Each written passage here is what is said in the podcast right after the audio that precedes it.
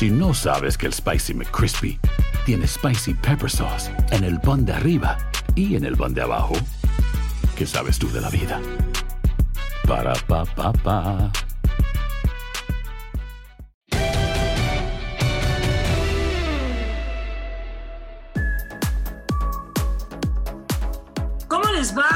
Esta, en esta ocasión en tus zapatos?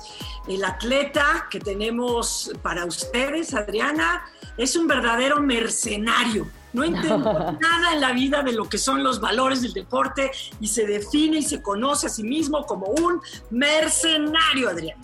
Hoy estamos a toda marcha en este En tus zapatos y le damos la bienvenida a Carlos Mercenario, medallista olímpico de Barcelona 82. Bienvenido, Carlos. Adriana, Geo, muchas gracias. Creo que me, me viene bien el nombre del programa de En tus zapatos, ¿no? Exacto. Con un poquito de velocidad, eso sí. Eso sí, un poco gastados, pero bien. Cuéntanos, Carlos, ¿qué estás haciendo en estos momentos en tu vida? En este preciso momento, bueno, ahora soy conferencista, pero en este preciso momento, tratando de verle las cosas buenas a, a la situación que hay, me refiero a la pandemia, hoy vine a casa de mis papás, estoy, visité, visité a mis papás que nos lo teníamos prohibido y pues acá, acá andamos este, este juevesito.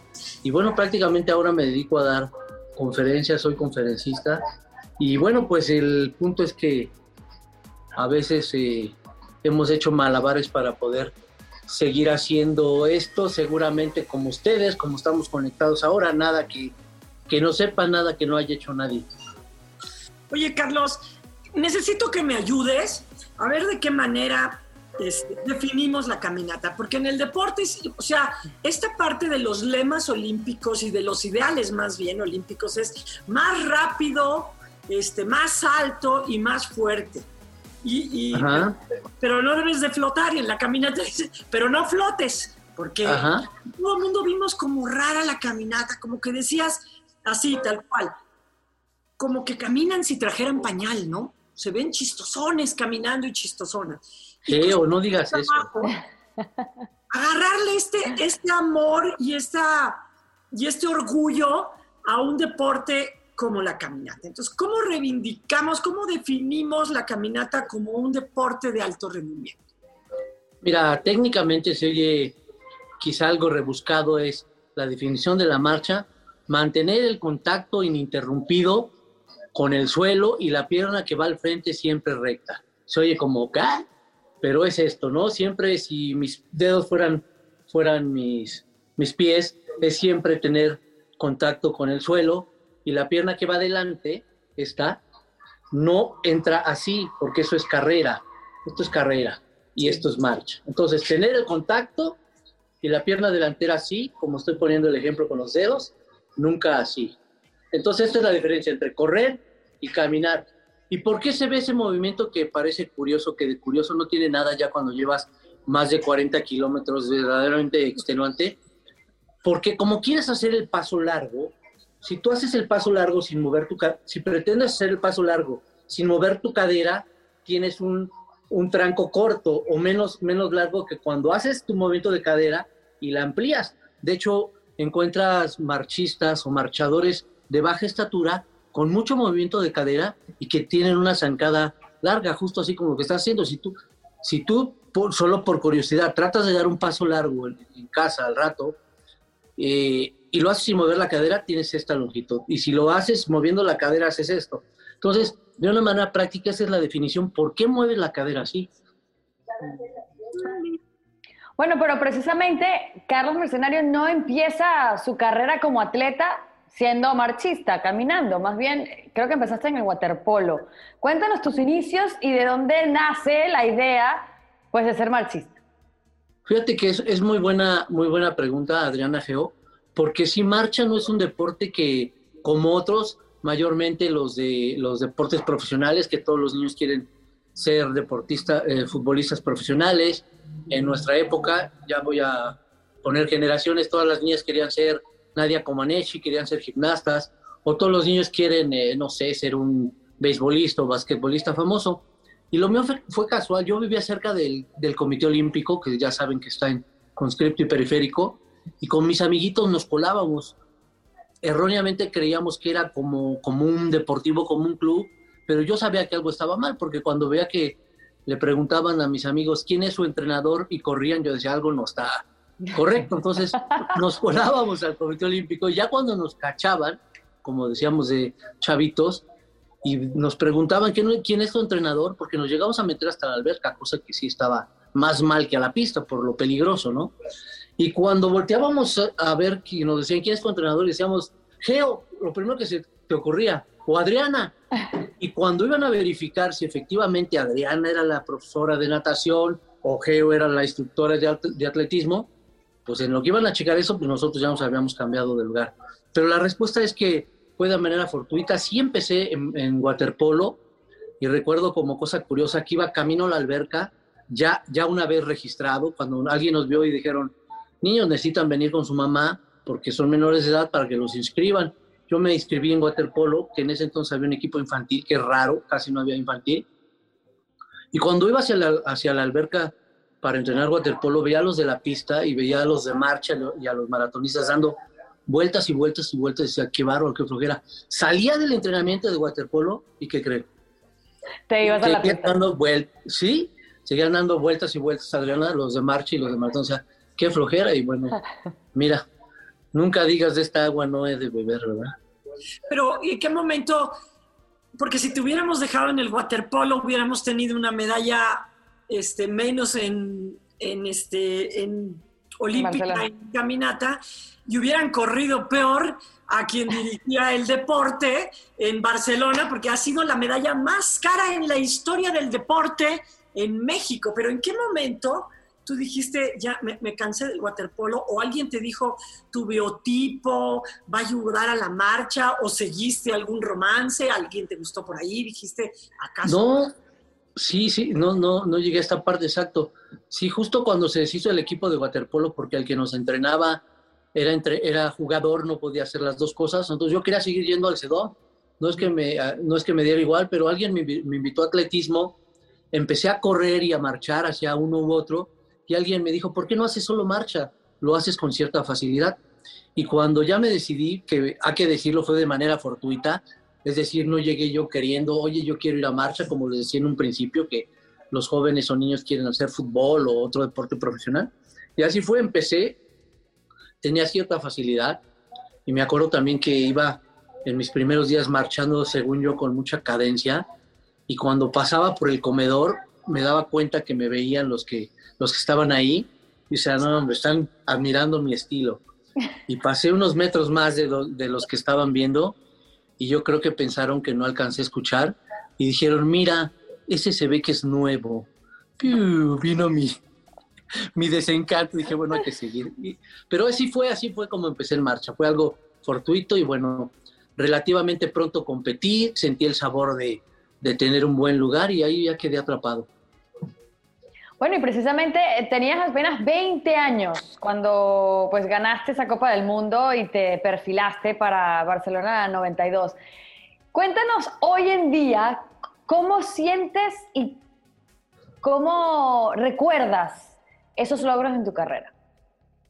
Ah, tocaste un, momento, Adriana, hicieron la tarea, qué padre. Un momento memorable, memorable sí, porque en, en esa Copa, esos 20 kilómetros fue en una en un campeonato mundial de marcha que se celebró en Nueva York.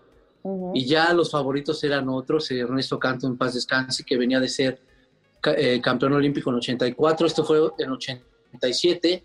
Y bueno, la marcha mexicana era la de las más observadas y yo llegué sin ninguna presión porque yo no era el favorito, ni, ni, ni mucho menos, pero estaba ya con mucha ambición y bien preparado, entrenaba con los mejores.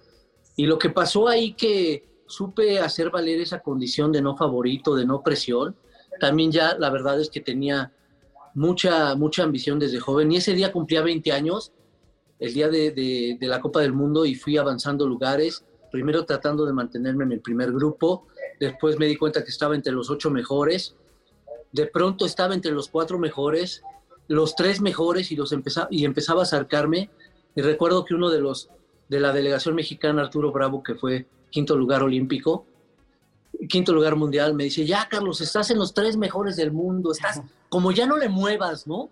yo con una, veo el video, con lo estoy viendo ahorita, con una determinación hacia adelante, porque adelante de mí iban los dos rusos, y con una obsesión por alcanzarlos y sobre todo con una seguridad que dije, dije una peladez irrepetible, desgraciadamente quedó grabada por ahí. dije, que la diga, que la diga. Me dice, no, tranquilo, ya vas en los tres mejores del mundo. dije, ni más, lo voy por Alcancé al segundo y cuando alcanzas un atleta, un, competidor que va delante de ti, hace cuenta que te inyectan vitaminas. Dije, segundo, y alguien hubiera pensado, pues ya está, no, dije, voy por el otro. ¿Y qué creen? Que si lo alcanzo, levanto los brazos en señal de triunfo, mejor marca del mundo 20 años y me convertí en campeón de la Copa del Mundo. Sensacional ese recuerdo. Y además en 50 kilómetros fue, ¿no? En 20, esa primera fue en 20, pero tienes razón, también en 20 gané Campeonato del Mundo, Copa del Mundo. He ganado Copa del Mundo en 20 y en 50 kilómetros. O sea, ¿qué sigue? Irte a Cuernavaca caminando, porque si sumas 50 y 20, pues ya son los 70, ¿no? Sí. sales de la casa. Fíjate que justo sí, de caseta a caseta son 50 kilómetros. De, de, la caseta de México a Cuernavaca son 50 kilómetros. de la subida cala, ¿no? Bueno, oye, dime algo.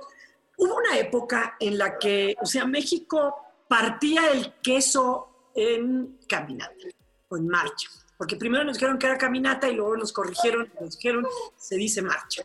Es correcto también caminata, caminata marcha. Entonces, y después el mexicano empezó a ser descalificado y, fieles a las algunas tradiciones, decíamos, es que los jueces no nos quieren, es que los jueces nos tienen mala voluntad. Y entonces, una, una de las de estas eh, malas prácticas, que yo lo veo muy chanclas dentro del deporte en México, como no era penal, es el juez no me quiere. Y le empezó a pasar al marchista mexicano. Teníamos razón en, tenían razón en esa percepción que, vino a dar con todo el público, o en realidad sí empezaron ustedes a cambiar, o el, marchista empezó a cambiar la, la técnica.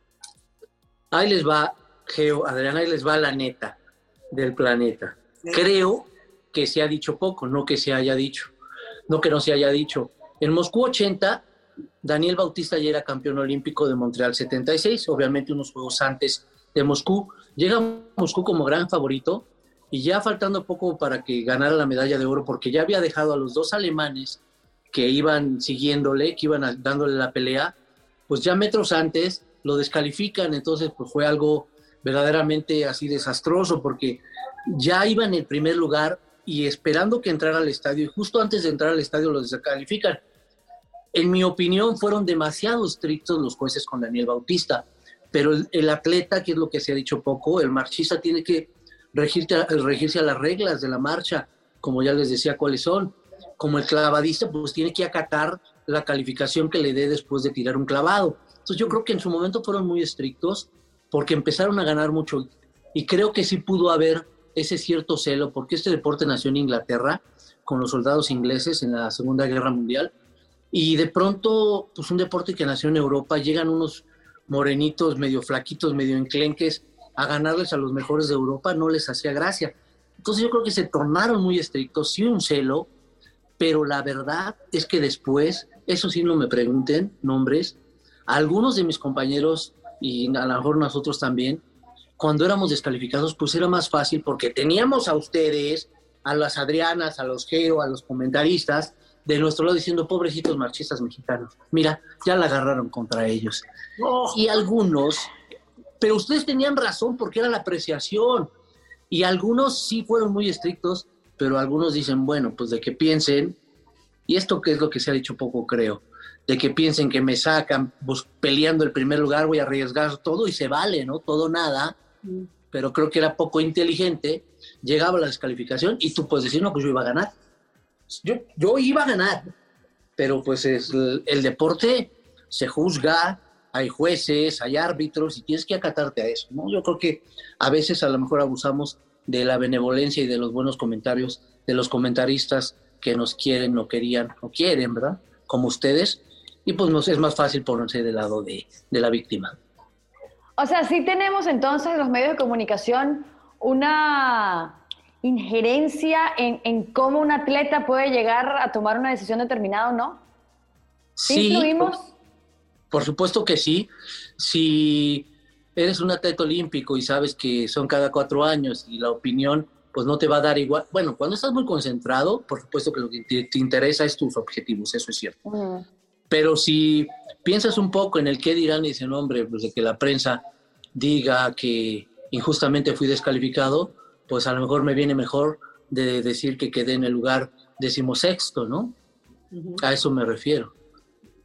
Carlos, yo te quería hacer una pregunta, porque tú empezaste diciendo que, que bueno, que realmente ningún niño planeaba ser marchista, planeaba ser mejor baloncerista del mundo, o igualar, tratar de igualar a Cristiano Ronaldo en el fútbol, o en los otros deportes que quizás son muchísimo más eh, mediáticos, ¿no? Pero tú tienes un hijo en casa que sí quiere ser como su papá, que sí quiere llegar a hacer los logros como de su papá. ¿Cómo has manejado eso? Les prometo que le enseñé otros deportes. Sí, sí, sí. Y, no es que no quisiera que hiciera marcha, pero desde hay tanta variedad y si tú te dedicas el tiempo y el esfuerzo que le dedicas a la marcha en otra actividad, puedes tener éxito. Hizo en la escuela taekwondo y natación, o sea, digamos, el, por la escuela. Después fue al Sedoma clavados, probó en clavados y un día lo vi así como triste, como lloroso y no me quiso decir a mí lo que tiene saliendo del entrenamiento también en el Sedom. Y le dijo a su mamá, mamá, ¿qué tienes? ¿Crees que mi papá se enoje si, si le digo que ya no quiero venir a clavados? Dice, no, no, no, por su, tu papá lo que quiere es que hagan un deporte, no tiene que ser él. Por ejemplo, mi hija Camila sí se quedó más, no en clavados, pero en natación. Entonces hizo muchos deportes y empezó a hacer de los últimos, antes de marcha, triatlón y natación. Ganó algunas competencias escolares en natación Empezó a hacer triatlón, que es un deporte también de resistencia como la marcha. Y cuando empezó a probar marcha, le gustó, lo hizo con facilidad. Dice, papá, yo quiero hacer caminata seguro. Dijo, corre. ¿Saben cuál es el tema, Adriana? Geo? Ah. Que hay poca competencia en marcha. Eso es lo que se me hace un poco cruel. O sea, muchos periodos largos de entrenamiento y pocas competiciones. Entonces, pero sí le enseñó otros y ahora está metidísimo, es noveno del mundo en sub-18. Ya, ya se dijeran por ahí en otros ambientes deportivos, ya se envenenó. Fíjate que hace año y medio estaba yo entrenando ciclismo en, el autódromo de los hermanos Rodríguez en las mañanas.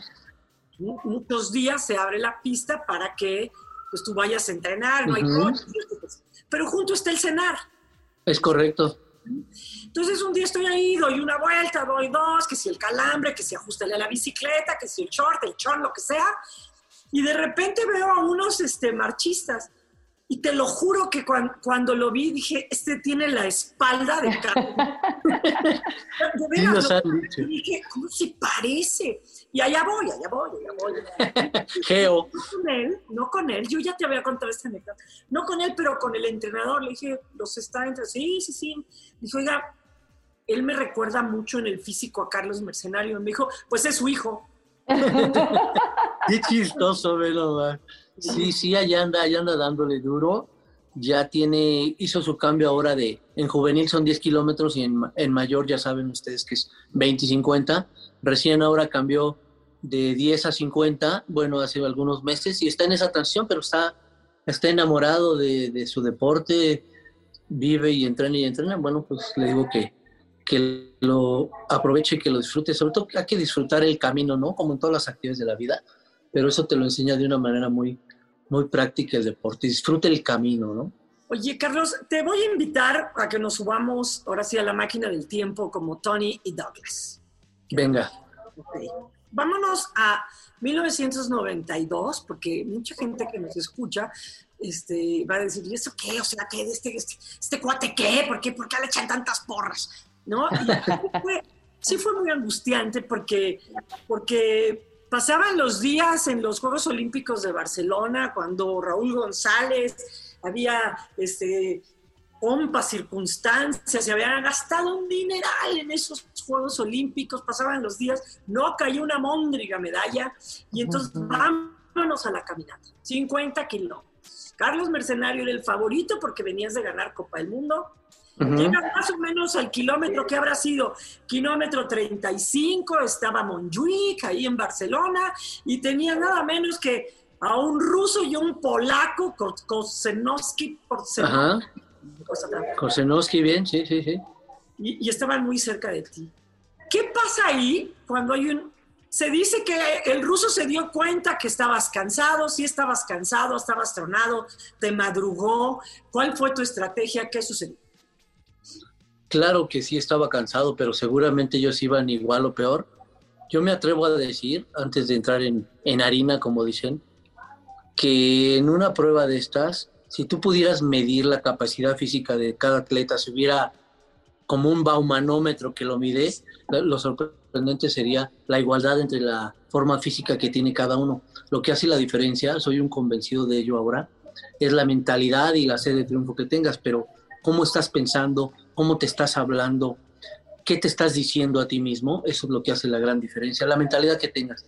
Entonces, si hay estrategia, no pareciera que se marcha, justo como dices, pasando los 35 kilómetros, el, el, ambiente en, condiciones era el siguiente, cercano al 90% de humedad, ochenta y tantos, eh, cerca de 28 grados, o sea, una calor, una humedad alta y un calor, una calor, ¿eh?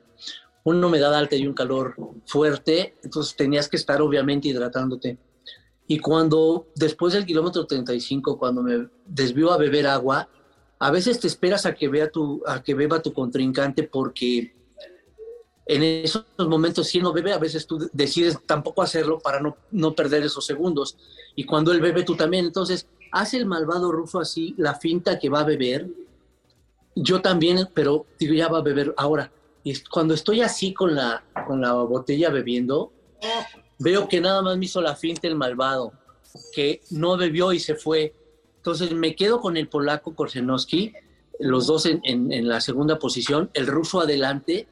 Pasamos el pizarrón y veo que llevaba de, este, eh, Perlov, two warning, dos, dos rojas. Volteo más al, al lado y veo que el polaco dos rojas, es decir, los dos, el polaco y el ruso, tenían dos rojas y yo iba limpio. Esto tampoco se ha contado mucho, Geo. Qué bueno, qué bueno platicarlo. Está, está interesante, creo yo. Y de pronto digo, yo voy limpio. Decido no seguir al ruso. Dije, yo creo que lo sacan. Claro, eso lo piensas en una fatiga extrema donde vas ya en los últimos kilómetros. Dije, aquí, aquí, decido quedarme con el polaco y se nos ve el ruso. Y antes de entrar al estadio, trato de alcanzarlo, viene una subida impresionante que pareciera que le hubieran querido más poner más grado de dificultad. Estaba como después del kilómetro 48, 47, una pendiente impresionante, te acordarás.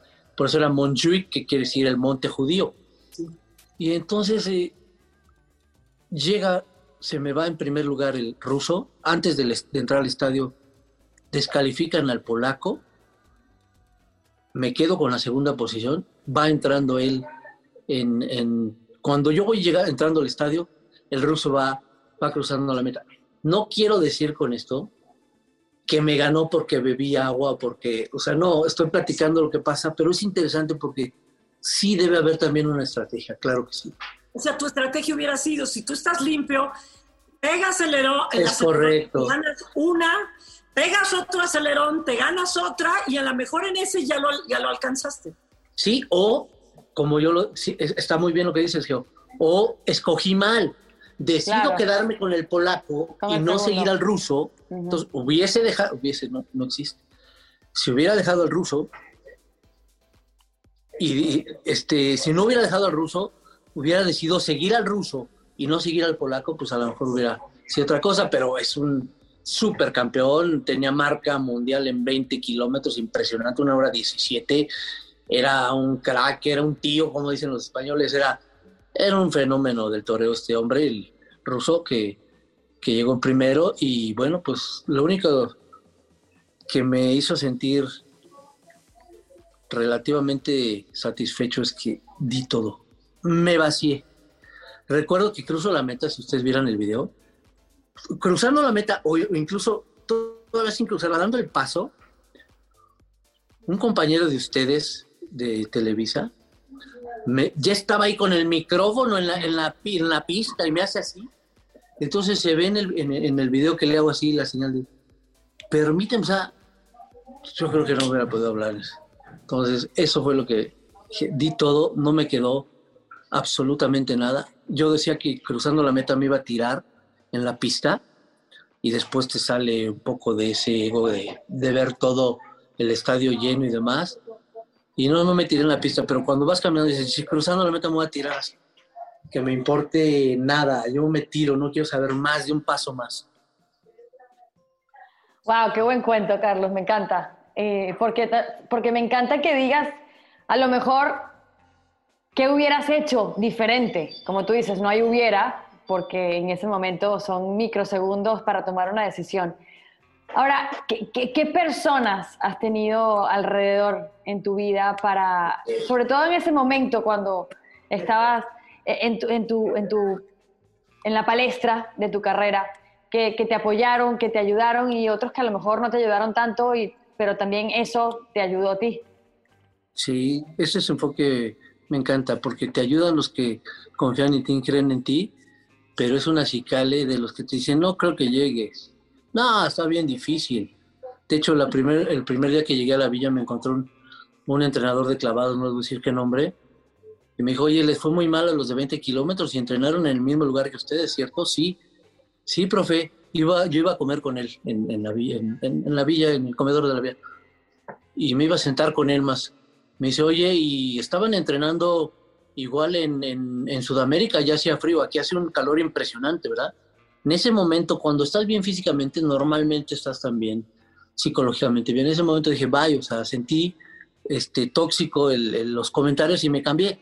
Pero el punto es que sí, tienes que estar muy preparado, y, pero te motiva también los que te dicen, no puedes, hacer cuenta, dice, ah, no, y más como somos los, los mexicanos, los latinos, que te quieran motivar, que digan, ¿a qué no puedes? Ah, no, espérame y verás si no puedo. Entonces eso, pero quien siempre estuvo, pues mi familia. Justo ahorita que les platicaba, ya, me, ya hice el ejercicio de transportarme hasta allá en aquel entonces. Cuando crucé la meta y pasó lo que les dije y levanté la vista, vi a alguien que ondeaba una bandera de México, dos o tres de cada lado, y pues me llamó la atención porque era mi bandera.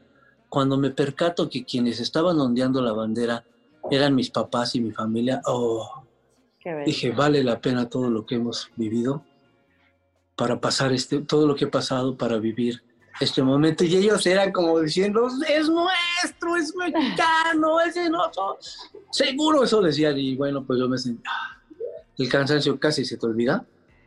Sigues dando pasos, pero pues estás así como Bambi. como Bambi. Todo pero bueno, la emoción es más grande que el temblar de tus piernas. El, pues ya ves que nos, educan o, mal, eh, mal aprendemos que los hombres no lloran y yo estaba tranquilo porque decía, mis lágrimas no se notan porque están confundidas con el sudor, como si tuviera algo de malo llorar por una emoción así. Carlos, no, puedo evitar preguntarte eh, por el caso de Lupita González, porque tú eres un conocedor de la marcha, no solamente de la técnica, del origen, de lo que es participar en, los en Copas del Mundo, en Juegos Olímpicos, sino también del entorno que tiene un atleta profesional en estos tiempos y lo que ha avanzado estos controles de dopaje. Dame tu impresión de lo que le sucedió a Lupita González. Eh, ¿Realmente ella es, ella es víctima del mal manejo o ella es culpable de no cuidar su carrera? Lo voy a, lo voy a, voy a tratar de ser lo más objetivo posible y obviamente tratar de contestar más con la cabeza que con el corazón, porque es mujer. Con los dos. Contesta con los dos. Con todo mi cariño y con todo el corazón, que es una mujer que merece todo mi respeto. Ganar una medalla olímpica en las piernas de Lupita González es como una muestra de estas son las mujeres mexicanas triunfadoras que está demostrando en los 20 kilómetros en la marcha, pero mexicanas así, mexicanas fregonas, tenemos muchas y te llena el pecho de orgullo y sientes casi como si tú la ganaras. Ese es mi respeto de Lupita. Sin embargo, yo creo que pudo tener eh, cuidado en, en, los médicos. No, no sé bien quién era su médico, no, espero no, no, no lastimar a alguien que no tenga que ver, pero bueno, tú, tú como atleta te debes preocupar por entrenar, te, tienes tu médico, tienes tu masajista, tienes tu staff, porque así es, compites con otros personajes del mundo que tienen lo mismo y tu preocupación debe ser hacer el programa de entrenamiento, cumplirlo al 100%. Yo creo que a ella a lo mejor ahí eh, estuvo cerca de personas que podían tener más experiencia o pudo tener cercano a personas con, más sapiencia en ese sentido. Y lo que sí yo digo que si hubo, un si hubo algo fue por algún error, por alguna omisión de ella, pero nunca mente creo que haya sido de manera premeditada, premeditada, que para mí eso hace toda la diferencia. Porque hacerlo de manera premeditada es hacer trampa y no tiene otro nombre. Es trampa y punto, se acabó. Desgraciadamente en el doping es como una mujer embarazada, no puede estar medio embarazada. O estás embarazada o no estás embarazada. Entonces, así el doping, no es positivo o no es positivo. Nos, hacen un poco de ruido con lo de la muestra A y B, pero la orina de la muestra A es la misma orina que la muestra B, es un protocolo. Conclusión, yo creo que si Lupita le pasó algo, no fue de manera intencional. Ah, ahora que hablas de doping, eh, Carlos, y, que tú, por supuesto, tuviste rivales rusos, eh, ¿no pones en tela de juicio eh, los logros en esa época de, los deportistas rusos? Oh, qué pregunta, porque puede parecer otra cosa. Hace poco vino un compañero, por cierto, está, estaba en México hasta ayer, un compañero sueco que es medallista mundial de, de marcha de 20 kilómetros y vino a entrenar acá con mi hijo, lo sigue en eso, por cierto, me da gusto también. Entonces, eh, mi hijo no se quedó con las ganas y en una de sus charlas, porque entrenaban juntos muchos días, dijo, ¿tú crees que, porque ya saben lo que pasó con la delegación rusa, que fueron suspendidos por doping muchos, le dijo, ¿tú crees que eh, en la época de mi papá había el tema del doping con los rusos o el ruso de la marcha? Y, le contestó con, con, su, con su inglés de sueco, no tan perfecto, le contestó, ¿tú crees que no? Entonces, bueno, para mí decirlo puede parecer como que quiero... Quiero llorar. De, de, de, meritar el triunfo, pero pues no, yo creo que era un gran atleta y a lo mejor si usaban sustancias, pues. Qué, qué locura si sí, pueden ustedes imaginarse, porque me recuerdo que a veces tirábamos nuestras botellitas donde bebíamos y las recogían y yo pensé, les gusta las que usamos, les acomoda y después un doctor me dijo, Mercenario no seas ingenuo, ¿por qué doc? No están agarrando la botellita porque la vayan a rehusar, la ven para, la usan para analizar lo que están tomando. Yo me quiero imaginar cuando estos veían que era el equivalente a un polvito de hidratante, que no tenía nada más que hidratante, yo no me puedo imaginar la sorpresa que dirían, estos malvados no toman más que electrolitos, ¿cómo le hacen? Entonces, si así fue, pues yo creo que estaban psicológicamente un paso atrás, porque imagínate, decían, si es que tomaban algo que no lo puedo asegurar, pues dirían, estos están tremendamente fuertes, no toman nada y nos dan batalla. Ya, ya había este, saltado este tremendo caso de doping que sacudió al mundo del de deporte que fue en el, en 88 en, en Seúl, cuando Ben Johnson le roba el momento de la historia a Carl Lewis, que después a Carl Lewis, pues también este, se le supieron cosas, este, y una de las cosas es que pese a que el doping se usaba para el atletismo, el doping, era, el doping siempre ha sido más rápido que el atletismo, porque ganaban la medalla, la disfrutaban, disfrutaban de todos los beneficios, y ocho años después salían con que, pues sí. Sí, habían consumido algo. Sí, sí, entonces a mí me parece difícil creer que no. Yo estoy con el sueco, con inglés. Perseus, sí. Pero bueno, también estoy con... Sí. Pero mira, yo creo que la forma correcta que tiene que pensar un atleta, al menos así lo pienso, pues es que competiste con un gran campeón, que estabas en igualdad de, de circunstancias y si algo hicieron, pues ellos sabrán, ¿no? Es como el primer hombre que, o la mujer, me encanta poner el ejemplo de la mujer, la primera mujer que escaló el Everest sin oxígeno, ¿no? Pues imagínense las peripecias. Y que te digan a ti, Geo, a ti, Adriana, te ponemos en la cumbre del Everest en helicóptero. ¿Tú crees que lo van a disfrutar igual que quien hizo todo el recorrido, llegó a un campamento un mes antes, quien pasó por temperaturas y condiciones casi infrahumanas para hacer cumbre en el Everest? Yo no creo que sienta lo mismo es, esa persona que la que llegó al Everest en, en helicóptero. Ahí está la mascota, ¿eh? Sorry. ¿Qué raza es? Él también cree lo del doping, creo. Está dando su opinión. Será un sí o un no. Si se acerca, se los enseño. Está bien guapo. Pero ya se calmó. Ya se calmó. Ya se calmó. Sí, es un tema, es un tema. Carlos, ¿qué consejos le das a Carlos? Uy, qué pregunta tan buena. ¿Es coaching? qué, buena pregunta. ¿Qué consejo? ¿Por qué no sé? Hoy estaba pensando eso esta mañana después de correr y que estás un poco introspectivo. Y a lo mejor la pregunta que me hice no fue exactamente qué consejo, pero sí, ¿qué, me, qué me, faltó? Estaba leyendo la historia de un, de un nadador olímpico y narraba su, su etapa como universitario. Entonces, eh, pues yo no viví como la mayoría de todos, yo hice mi carrera de una manera muy diferente y no viví el ambiente escolar de la universidad, como todos, como ustedes lo saben, que tienes tus amigos de la universidad, esa época que, es hermosa, que es muy bonita y lo, sentía con algo de, de nostalgia. Entonces, pues yo creo que me diría que hubiera hecho el esfuerzo por estudiar de manera convencional que por supuesto iba a ser más difícil que hacerlo a destiempo, después eso me diría, pero la respuesta sería, no te permitas no intentar algo, ese consejo, inténtalo y no es que de igual que salga o que no, pero si no sale, no te quedaste con, con la duda de intentarlo. Eso diría, no te permitas no intentar algo que, que te guste, que desees o que sueñes sobre todo. Ahora, invariablemente hemos visto que nuestros medallistas olímpicos pasan del podio al presidium. agarra un partido político porque a ellos les conviene, porque limpian su imagen, porque nada creo yo que este, catapulta mejor la imagen de partidos o empresas que la imagen de un deportista que representa valores, cosa que los partidos luego no representan. Eh, tú incursionaste de alguna manera en, la, política, pero dime, ¿por qué hacerlo?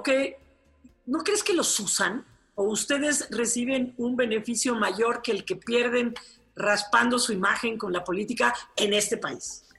En la forma que lo preguntan, que lo preguntas, me invita a contestar súper honesto. No creo que nos usan, nos usan.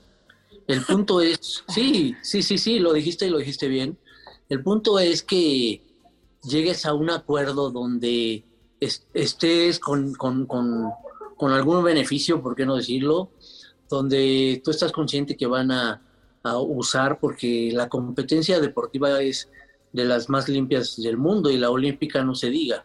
Entonces yo creo que sí, el punto es darte tu lugar. Un día llegué a la Cámara de Diputados y me encontré un amigo de atletismo su nombre no es así famoso, pero era tremendo, le decíamos la máquina, imagínense. Y le digo, Emiliano, Emiliano, me encanta cómo te dan tu lugar aquí en la cámara, que tengas este cargo, no tiene ya nada que ver con deporte. Me dice, no, Carlos, te equivocas, no me dan mi lugar. Le digo, ¿cómo no, amigo? Yo vi cómo dijeron, mira el campeón.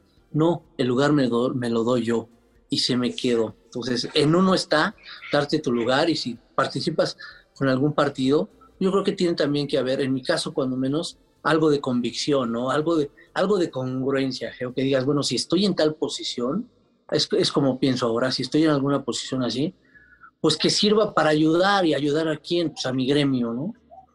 Perdón, Adriana, pero este, tú estabas diciendo, trabajas muchísimo para ser campeón olímpico, trabajas muchísimo para subir el Everest sin oxígeno, y de repente un helicóptero te pone ahí no hay una forma, no, estoy dudando de la imagen y del trabajo y de la disciplina que emana de un atleta olímpico y, sobre todo medallista, pero no tienen preparación para la política. ¿Por, qué le entras a ese toro tan difícil? ¿No tendría bueno, que una preparación?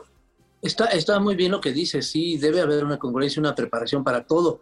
Pero en, en, mi caso, creo que algunos de mis compañeros también, era en la parte política, pero dentro del deporte. Fui director del deporte de mi municipio, director del deporte de mi estado, y claro que hay que prepararse para las políticas públicas, para ser servidor público, que tiene toda una, una gama de, de, aristas impresionante, cosas que puedes hacer en la IP y que son completamente legales, no en, en, como servidor público, ¿no? Entonces, tienes que tener cuidado, hay que prepararse, por supuesto. Yo me animé porque era dentro del deporte, o sea, responsable del deporte de, insisto, de mi estado, de mi municipio, pero también sabes que, y es una, es una confesión, confesión y, y reflexión, que a lo mejor como yo veía que otros lo habían hecho, y mira que decirlo, estoy atentando contra mi decisión o contra decir que lo pensabas bien, ya pues les va bien, ¿no? ¿y por qué yo no? O sea, ¿y por qué yo no?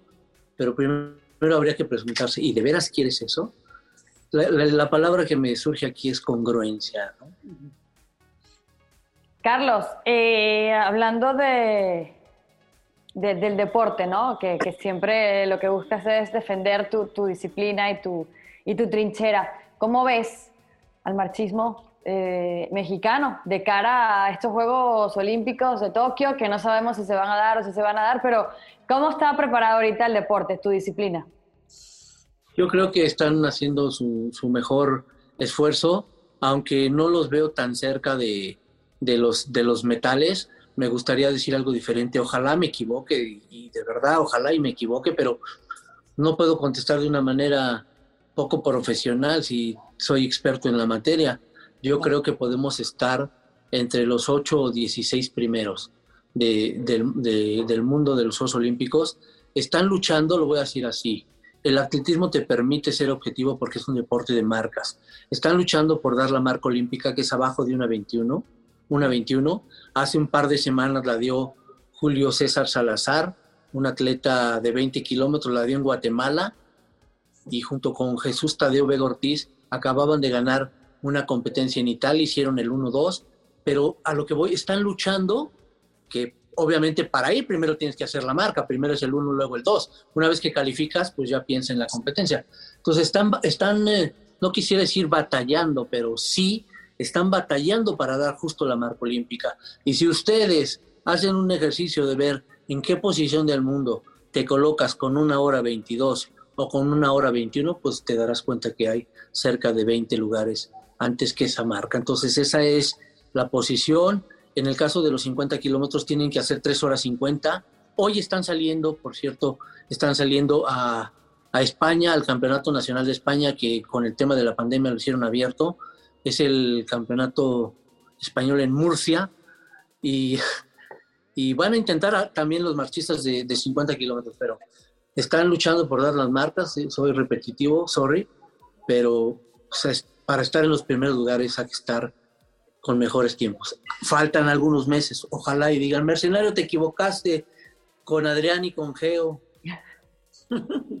Oye, Fíjate, nosotros vemos que la marcha, así todos van muy, este, como muy técnicos y muy bien portaditos y todo, pero cuéntanos realmente todas estas, no sé si llamarles marrullerías, pero sí, este, todas esas linduras que suelen hacerse, no sé si desde la arrancada, está, está desde la anécdota del sargento Pedraza que le pisan la chancla, se le cae, se pone y literal, le metió la chancla para darnos una medalla de plata, ¿no? Pero, pero ¿qué hacen?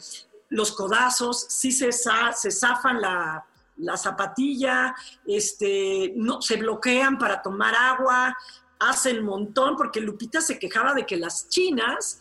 Ah, sí, hacían equipo, claro. para bloquearla, ¿no? Cuéntanos toda esa picardía, para saber que la... Que la sí, sí, mira, sí, fíjate que en, en términos generales es algo limpio en ese sentido sí hay codazos, pero no de manera, seguro lo han hecho o lo hemos hecho, no de manera profesa de tirar a codazos, pero cuando vas muy compacto, pues tú braceas y sorry, ¿no? O sea, tú haces tu braceo como y si, si el otro viene muy pegado, pues compadre, hazte para atrás o rebásame, ¿no? En ese sentido, no tan sucio. Y en el agua, si yo quiero beber y acá, acá a, la, a la derecha está otro competidor y el abastecimiento está a la derecha, pues yo me cruzo y con permiso, o sea, yo quiero beber. porque el otro no te va a dejar pasar. Puede ser, se ha dado, pero no creo, ni te esperes a que te dejen pasar porque te vas sin beber. Entonces hay ese tipo de cosas. Lo del zapato yo creo que es más eh, sin querer, es como cuando en el ciclismo vas chupando rueda, pues vas tan pegadito, pero aquí también sientes que si te separas un poco, ya lo vas a perder, le vas a perder el contacto. Entonces a veces vas tan deseoso de no perder el contacto que si llegas a, a pegarle en el, en el zapato. Entonces siento que la marcha en eso no es tan el agua, bueno, sí, una vez sí me tuve, ya recordé una, una competencia en Guatemala, la cuento lo más rápido posible.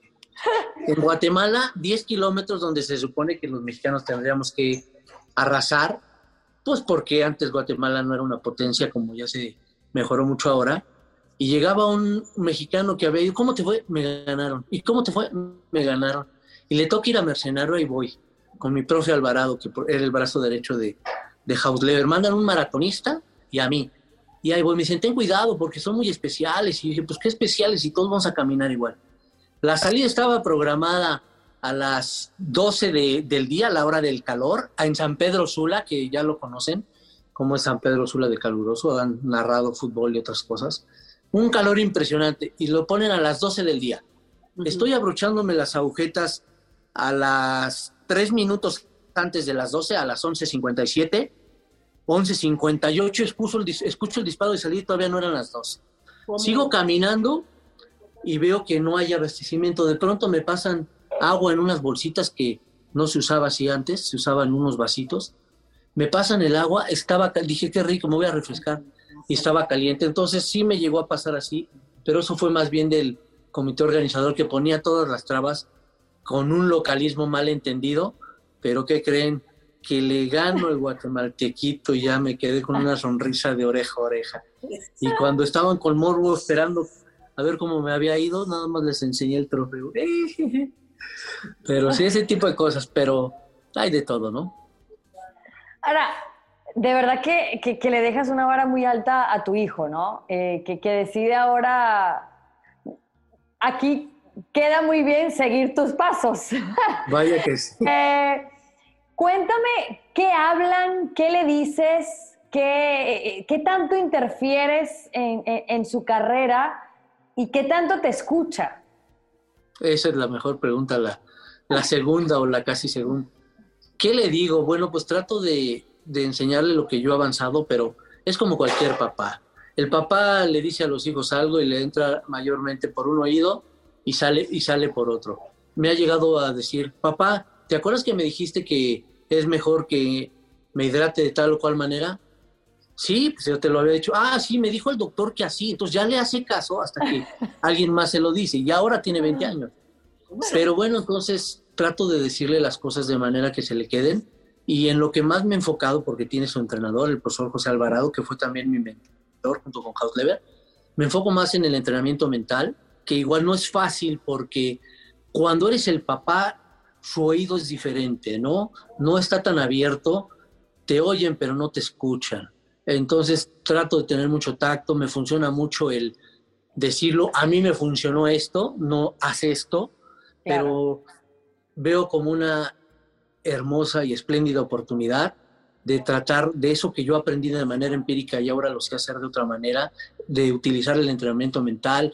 Nosotros hacíamos visualización, Adriana, hacíamos eh, frases poderosas, teníamos nuestro mantra, teníamos toda una rutina, teníamos una metodología eh, mental, yo la tenía, la tengo, pero ahora me doy cuenta que hay precisamente eso, una metodología de cómo utilizarla.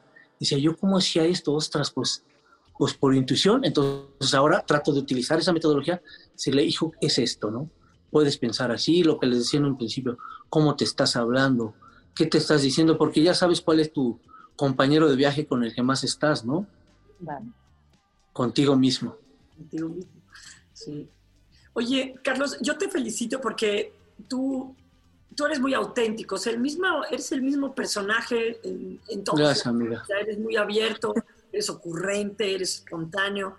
Eh, y por eso mismo te voy a preguntar lo que te voy a preguntar. A mí, a mí en Atenas me tocó cubrir la marcha y por radio Entonces era como darle color un poco al asunto y entonces que si pasaba un gato, que si... Y de repente eran vueltas y vueltas y Kosenowski daba vuelta y vuelta y vuelta y de repente lo veo pasar y lo que voy a decir, no, no sé si, si espante a alguien, pero no sé cómo, Venga, venga.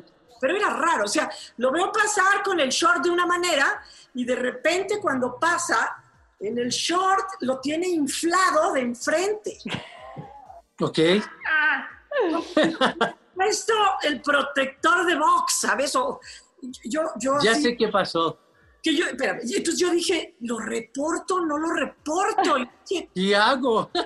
¿Cómo? O sea, ¿cómo voy a decir que de repente- O sea, ¿qué ah, pasó con el ¿Cómo lo visualizo para que la gente en radio me entienda? con el ¿Cómo describo esto? ¿Cómo me escribo esto? Y de repente yo lo veía y, y aquello así, en aquella movilidad, pero una cosa así, que, que- que era así como, por Dios, esto, esto es tú. Como badajo de campana. De repente dije, no, pe- pero no, o sea, de campano, no, no. Y de repente dije, ¿qué, qué está pasando? Y cuando dio una vuelta, o sea, alcanzo a ver y tenía cantidades industriales de hielo metido ahí. Sí, justo eso. ¿Me explicas, por favor? Después de pasar Sí, ese momento. sí. No, no, no, bueno, ya. Oye, Geo, qué observadora. Ole, No, ole, bueno, muy bien. estaba. No había- ¿Sabes qué pasa? Que en, no, bueno, es que tiene un sentido, tiene fondo esto, ¿no? En los deportes de endurance de resistencia, como 50 kilómetros, maratón, etcétera, sobre todo en condiciones de calor, como en esa ocasión, como estaba el calor, acuérdate, pues la temperatura del cuerpo humano, por supuesto, va elevadísima, pero vaya elevada por el, el movimiento físico. Tú obviamente, ustedes lo saben, haces ejercicio y sube la temperatura de tu cuerpo, es natural, por supuesto, y empieza, que es un termorregulador. A eso, ya natural, en un clima normal, que es, que es normal, ¿verdad? En un clima templado, imagínate temperatura alta. Entonces, ostras, tienes que tratar de descender la temperatura de tu cuerpo, además de por lo creado por la temperatura del lugar y la humedad. Entonces, te pon- tomas agua fría, te echas agua fría en la cabeza, en el cerebro a veces hielo o agua fría en el cerebro porque produce ¿Por qué ahí? y ya el, el extremo que tuviste es cuando ya te pusiste agua en el pecho, en la cabeza, en todos lados, te pasan una bolsita de hielo y va justo ahí donde la viste con el polaco Robert Korsenowski y entonces haces así ¡ah! y despiertas y sí alcanza, pues es algo donde te enfría y bueno, sientes la reacción, provocas dos cosas, la reacción y sí, por algunos pues me gustaría decir minutos, sí, sí, por algunos minutos desciende tu temperatura y lo puedes repetir. Pero si es ya una, una cosa extrema, seguramente era ya al final no. ¿Sí? Geo? Eh, te- eh, ¿Entendiste, Geo? Todo Bueno. sube y tiene que hacer algo para bajarlo. Eco, eco, claro.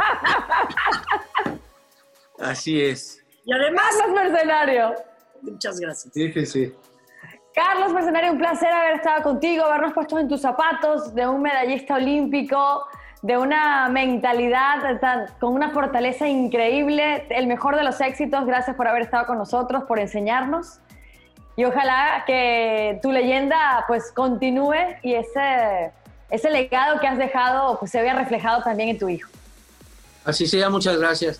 Las felicito porque platiqué muy a gusto y eso no se da si no hay esa espontaneidad, esa, esa tranquilidad de platicar así. Es empatía. Si no hay esa empatía, no da. Entonces, Adriana, Geo, gracias. Platicamos muy a gusto y que sea para bien. Gracias a ti. La próxima me comunicas con Carlitos Jr. para decir Vale, va a hacer caso un a un medallista olímpico en un tiempo. Muchas gracias, Carlos. A ustedes, abrazo grande.